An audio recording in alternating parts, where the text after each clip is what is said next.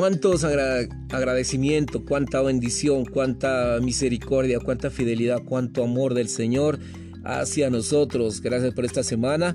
Esta semana, Señor, eh, necesitamos que tú nos cautives, que tú nos liberes, que tú nos guardes, que nos protejas en tu amor y que podamos estar arraigados, Señor, adheridos a tu vida, Señor. Gracias por mantenernos ahí con tu propósito, en tu plan, en tu anhelo. Esto nos hace feliz, Señor. Gracias porque podemos absorberte, podemos expresarte, eh, podemos, Señor, eh, ser aquellos que colaboran con eh, tu regreso, que colaboran con la oración. esa es la oración, consiste en absorber a Dios. Y cuando más contactamos a Dios, más lo absorbemos. Cuando más lo absorbemos a Él, más disfrutaremos como nuestra luz y nuestra salvación. Eso es orar. Amén. Eh, en el Salmo 27.1, David dice, Jehová es mi luz y mi salvación. El hecho de que Dios sea nuestra luz y nuestra salvación muestra que Dios mismo es lo que necesitamos. Lo que Dios nos da sencillamente es el mismo, la luz de Dios, la salvación de Dios, el poder de Dios, la gracia, aleluya. Y eso es una necesidad espiritual y lo podemos tener cuando contactamos a Dios mismo. David contactó y absorbió a Dios al contemplarlo como hermosura. Cuando él tuvo contacto con el Señor, lo absorbió, fue iluminado, recibió salvación interior y contemplaba a Dios en toda su hermosura una gran clave y un gran secreto para experimentar a Dios por causa del deseo de su corazón es experimentar, experimentar su hermosura, impartir su impartimiento divino mediante el lavamiento del agua de vida en la palabra de Cristo. Amén. Él nos embellece como casa de su hermosura a fin de que seamos su novia hermosa con miras a su embellecimiento. Aleluya. Hay un himno que dice, tal como soy. Esto significa que deberíamos acudir a Dios tal como somos, sin tratar de mejorar o cambiar nuestra condición. Recibimos a Cristo de esta manera y deberíamos andar en Cristo de esta manera. Colosenses 2, 6, 7.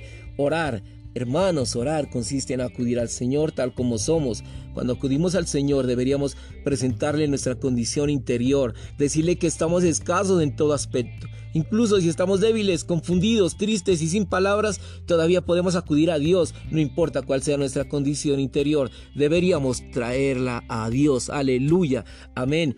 En lugar de preocuparnos por nuestra condición, necesitamos entrar en la presencia de Dios para contactarlo, admirarlo, a Él, contemplarlo, alabarlo, darle gracias, adorarlo y absorberlo. Aleluya. Entonces disfrutaremos las riquezas de Dios, probaremos su dulzura, lo recibiremos como luz y poder, nos sentiremos interiormente tranquilos, resplandecientes, fuertes, fortalecidos y entonces aprenderemos la lección de permanecer conectados a Él cuando estemos ministrando la palabra a los santos. Aleluya. Qué maravilloso es su palabra. Jehová es mi luz y mi salvación, de quien temeré. Jehová es la fortaleza de mi vida. Una cosa he pedido a Jehová y esta buscaré, morar en la casa de Jehová todos los días de mi vida, para contemplar la hermosura de Jehová y para inquirir en su templo. Orar es contactar a Dios, absorberlo y contactarlo y tener momentos maravillosos con Él. Por tanto, la importancia de la oración no depende de cuántas cosas digamos a Dios o cuánto clamemos a Él, sino cuánto contactemos con Él, cuánto disfrutamos de Él. Cuanto más contactamos a Dios, más lo absorbemos. Y cuanto más lo absorbemos, más disfrutamos a Dios y la salvación. Permítame decir una palabra aquí para aclarar nuestros conceptos inexactos respecto a Dios y su salvación. Salmos 27.1 dice, Jehová es mi luz y mi salvación. Este versículo no dice que Dios resplandece en nosotros, sino que Él es nuestra luz. Tampoco dice que Dios nos salva, sino que Él es nuestra salvación. Al resplandecer sobre nosotros y al salvarnos, Dios realiza algo por nosotros, pero al ser nuestra luz y nuestra salvación, eh, Dios mismo es lo que necesitamos. Cuando tenemos a Dios tenemos luz y salvación. Sin Dios no tenemos ni luz ni salvación. Amén. En la electricidad es la luz eléctrica en una lámpara, el calor eléctrico en una plancha y el poder eléctrico en un ventilador. La electricidad es luz para satisfacer cierta necesidad, calor para satisfacer otra necesidad y poder para satisfacer otra necesidad. Asimismo, la luz es Dios, la salvación es Dios, el poder es Dios, la gracia es Dios. Cada necesidad espiritual que tenemos es Dios mismo. Dios no nos ha dado algo aparte de Él mismo. Por tanto, si perdemos a Dios, lo perdemos todo, es decir, no tenemos nada. Aquellos que conocían a Dios en la era antigua eh, lo experimentaron de esta manera y aquellos en la era neotestamentaria también experimentan a Dios de esta manera. David recibió revelación de su experiencia para ver que Dios era luz y salvación. Salmo 27.1. David estaba deseoso de contactar a Dios, de absorberlo diariamente y cada hora. David contactó y absorbió a Dios al contemplarlo. Cuando contactaba a Dios, él era alumbrado por dentro y cuando absorbía a Dios, recibía salvación por dentro. David obtuvo a Dios como su luz y salvación al contemplar a Dios. Esta es una gran llave y un gran secreto para experimentar a Dios. Dios es espíritu, por tanto el hecho de contactarlo a Él, absorberlo, no depende de nuestras palabras. Es posible que no digamos nada cuando vengamos a Dios, pero todo nuestro ser, incluyendo nuestro corazón, debería mirar a Dios. Mientras fijamos nuestra mirada a Dios, quizás suspiremos y confesemos que somos incompetentes, débiles, incapaces de levantarnos, impresentables y que estamos sedientos y carecemos de las palabras para el Evangelio y no nos sentimos inclinados a tener comunión con los santos. Deberíamos presentar nuestra condición interior delante de Dios e incluso decirle que estamos escasos en cada asunto sin importar cuál sea nuestra condición, deberíamos traérsela a Dios.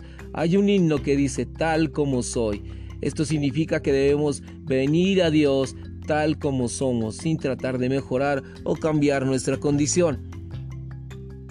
Muchos creyentes tienen el concepto natural de que antes de poder orar y acercarse a Dios deben esperar hasta que su condición mejore o hasta que su sentir interior sea fuerte. Este concepto no es conforme al significado de la oración. Orar es venir a Dios tal como somos. No necesitamos esperar por nada, cambiar nada o preparar nada. Incluso si estamos débiles, confundidos, tristes, enmudecidos, aún podemos venir a Dios. Cuando oremos deberíamos contemplar su glorioso rostro, permanecer en su presencia para adorarlo, alabarlo, darle gracias y reflexionar sobre él. Deberíamos pensar en sus obras, en su persona, no mirar nuestra condición o entorno. Al mirar a Dios, esperar en Él, reflexionar sobre Él, podemos observarlo, beberlo dentro de nosotros. Aleluya. Gracias por su palabra. Gracias por escuchar. Si le gustó este programa, hermano, lo puede compartir. Lámparas a mis pies tu palabra y lumbrera nuestro camino. Amén y amén.